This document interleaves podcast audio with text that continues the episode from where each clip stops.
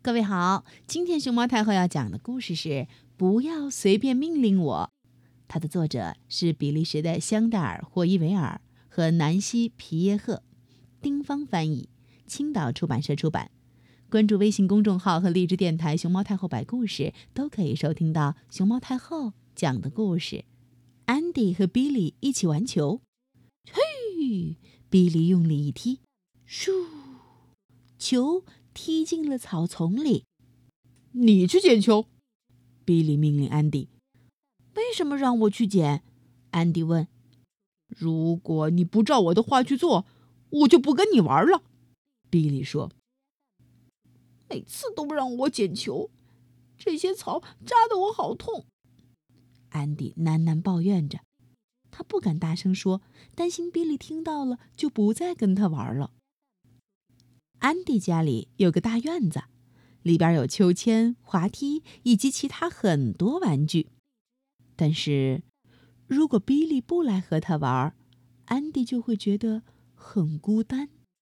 即使有再多的玩具，如果只是一个人玩，也没意思。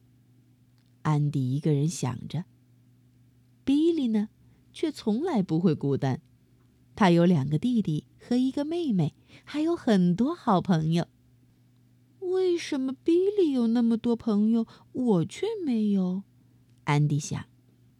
这会儿，比利正和其他的小伙伴们在草地上放风筝呢。每次跟我玩，都是他说了算，还不停的命令我，真是不公平。可是。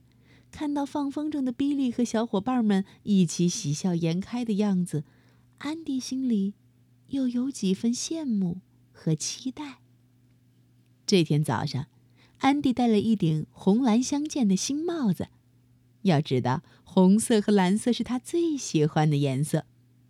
比利看到安迪的帽子，很想要。他说：“我命令你把帽子给我，如果你照我说的做，我就带你。”到我家去玩？嗯，不行。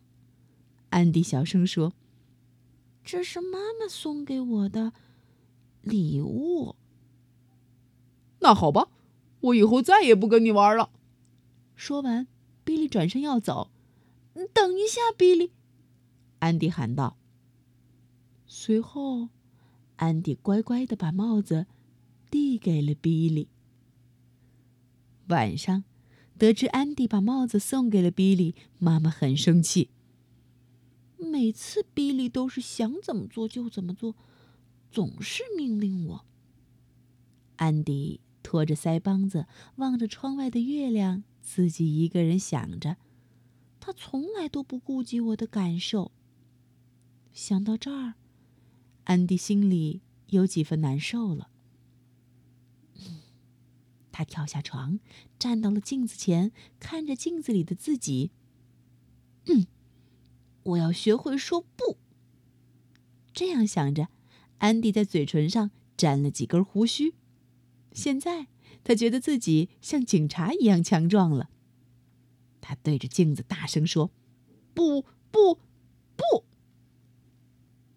可是，到了比利面前。安迪还是没有办法说不。第二天，听到比利命令自己让出自行车时，安迪无奈地说：“好啊，当然可以。”那辆自行车是安迪刚收到的生日礼物，他真的很想自己先骑。但是比利说：“如果不让出来，就再也不和你玩了。”我叫玛丽。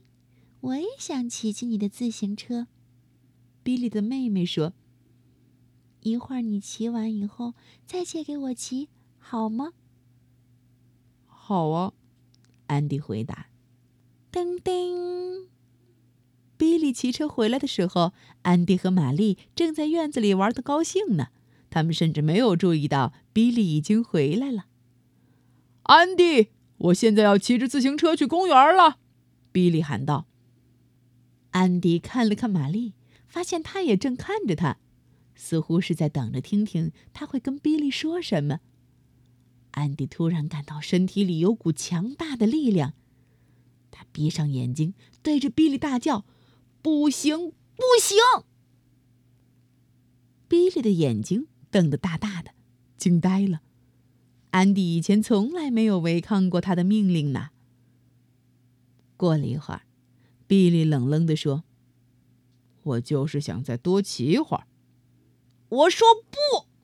安迪吼道：“我可以说不，而且不用告诉你为什么。”比利，安迪再也不会听从你那些无理的命令了，他不怕你了。”玛丽说。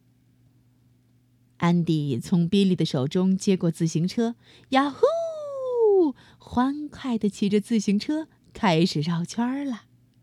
现在轮到你骑了。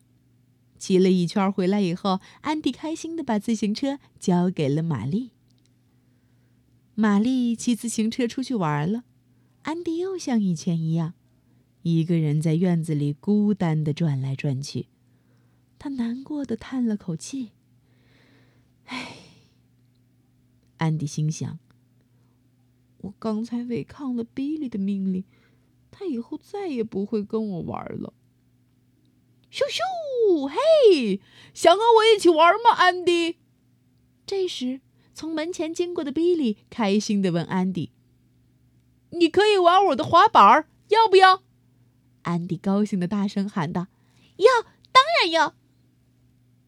安迪和比利开心的玩了整整一下午。安迪现在明白了，勇敢的对那些无理命令说不，并不会让自己失去朋友。